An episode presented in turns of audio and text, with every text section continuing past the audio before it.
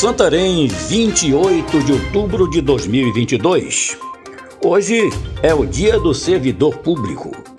Um grande abraço aqui de toda a equipe para os funcionários públicos do município de Santarém e de todo o estado do Pará e do Brasil. Aqui é Oswaldo de Andrade, direto da redação do jornal O Impacto. Confira comigo as notícias que estão em destaque na página do seu jornal O Impacto. Prefeito Nélio Aguiar assina ordem de serviço do prolongamento da Dom Frederico Costa.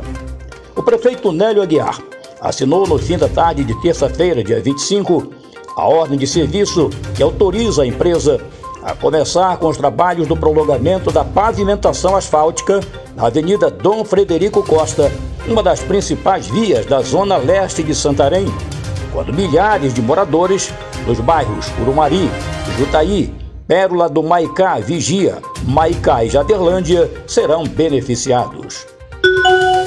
Lei seca no Pará. Venda e distribuição de bebidas alcoólicas estão proibidas no dia do segundo turno das eleições.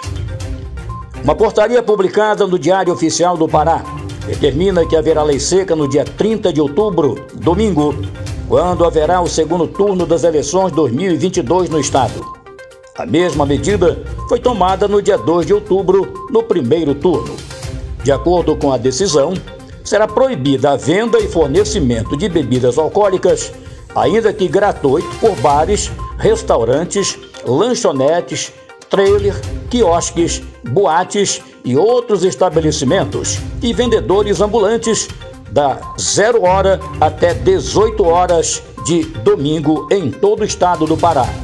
Na determinação, fica também proibida a realização de festas dançantes em clubes, casas de show, dances, boates, bares e similares durante o mesmo período, de 0 a 18 horas de domingo.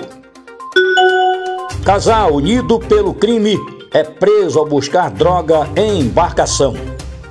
Na madrugada de sexta-feira, dia 28, um casal foi preso em flagrante ao buscar droga em uma embarcação vinda de Manaus que estava atracada na orla de Santarém. Segundo informações iniciais, cerca de 12 tabletes de entorpecentes foram encontrados dentro de um isopor e de uma caixa. O casal já estava sendo monitorado pelo Núcleo Regional de Inteligência. O suspeito, identificado como Elder de Jesus Souza Júnior, e a companheira Kailane Yasmin Pereira da Silva foram conduzidos à 16ª Seccional de Polícia Civil para os procedimentos cabíveis.